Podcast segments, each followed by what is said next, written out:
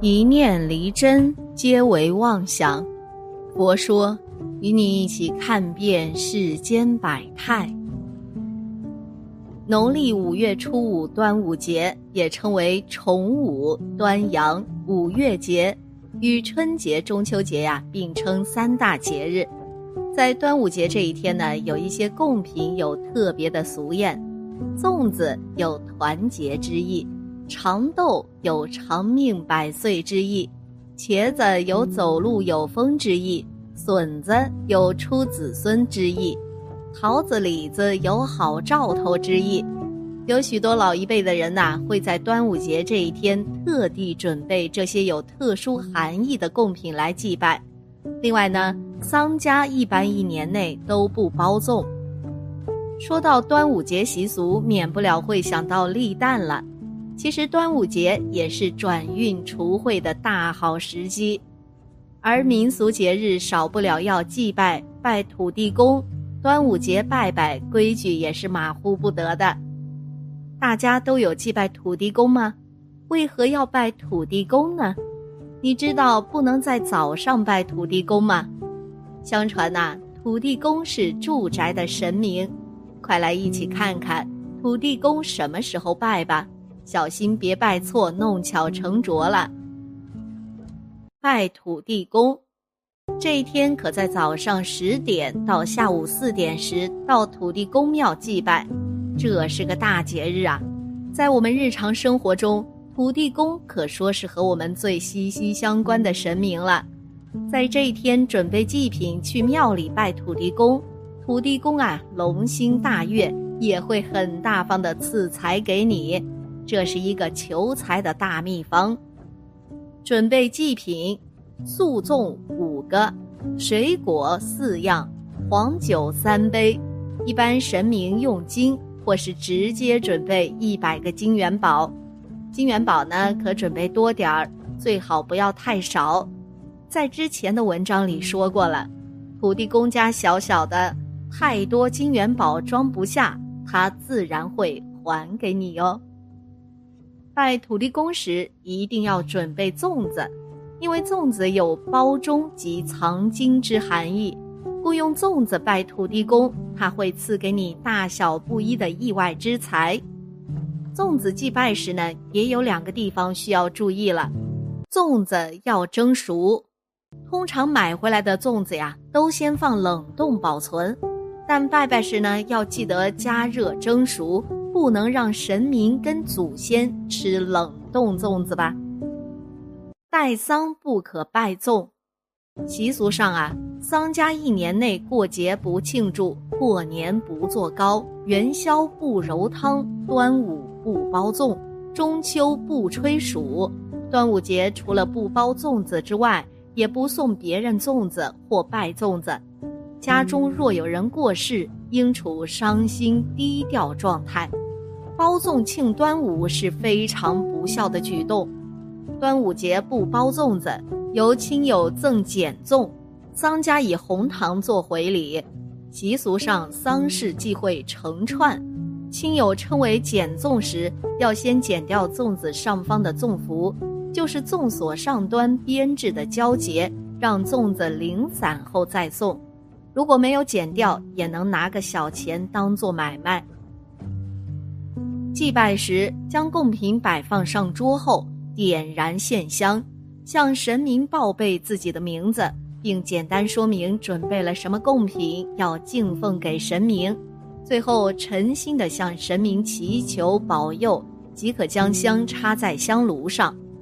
待线香燃烧百分之七十五后，就能拿起供桌上的金纸，拜三拜后即可焚烧。这样，土地公就会听到你的心声了。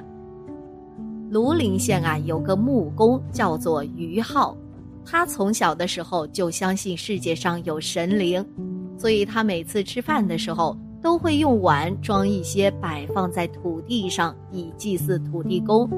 这个习惯从他八九岁的时候一直到了四十岁，他都坚持在做。就在于浩四十岁的这一天，他忽然生了病，躺在床上六七天都不能动了。到了一天傍晚的时候，忽然有个士兵来到于浩家，告诉他母亲说：“把于浩的衣服和工具全部收好，不要让人看见，还要将他打扮成女人，用女人衣服盖住他。如果有人来问，就对这个人说于浩出去了。如果再问于浩去哪儿了，就随便回答。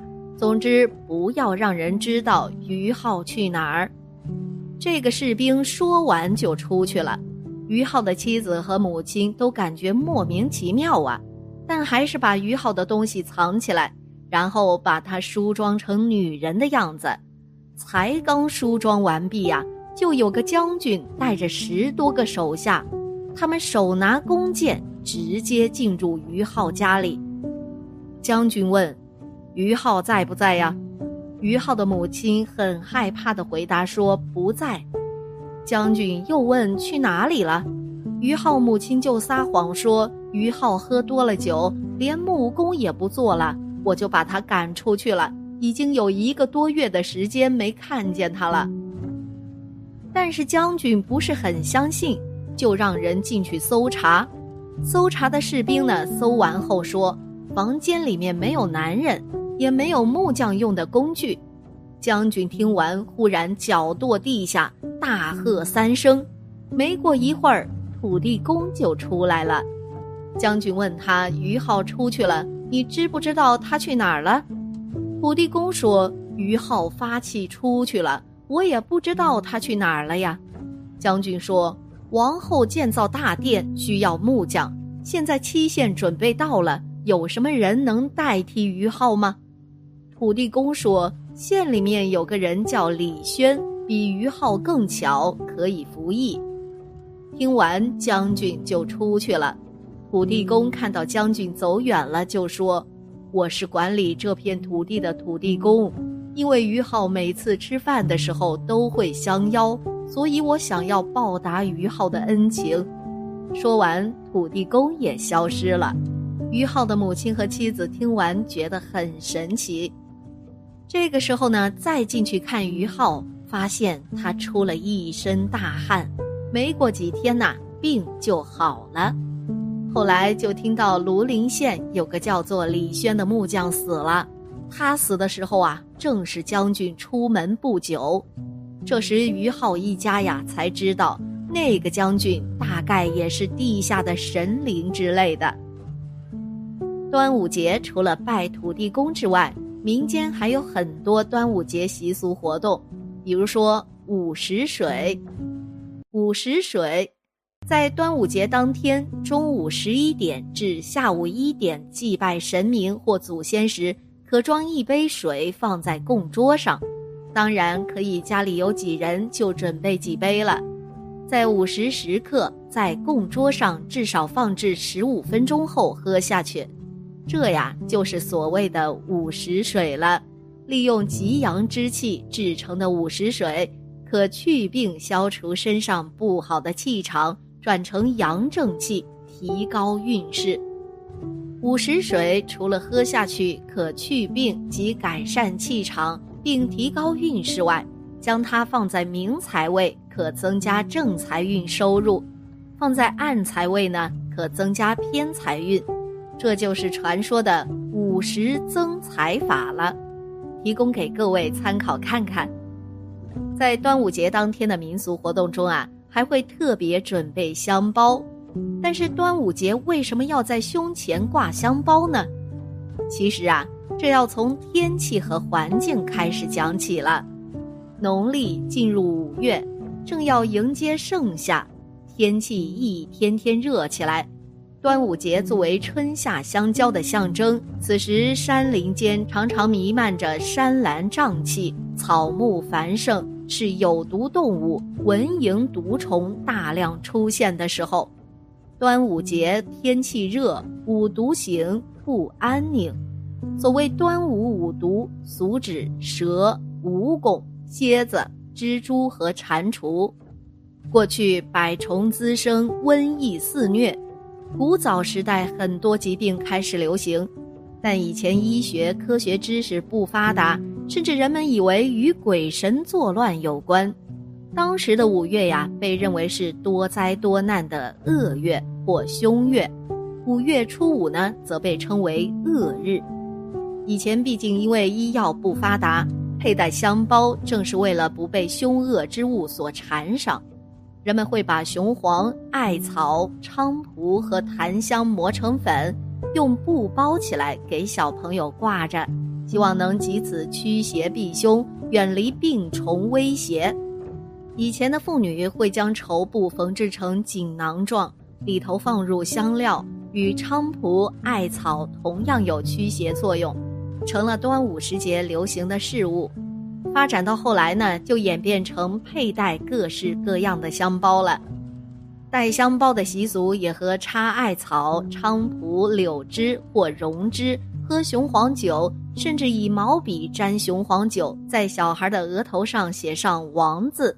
也都有异曲同工之妙，防止毒虫侵扰。说到这儿啊，相信大家都已经知道怎么祭拜土地公了。善友们，今天你们祭拜土地爷了吗？在你们当地端午节这一天还有哪些习俗呢？好了，今天的节目呢就到这里了。希望此次相遇能给大家带来收获。如果你也喜欢本期内容，希望大家能给我点个赞，或者留言、分享、订阅。感谢您的观看，咱们下期节目不见不散。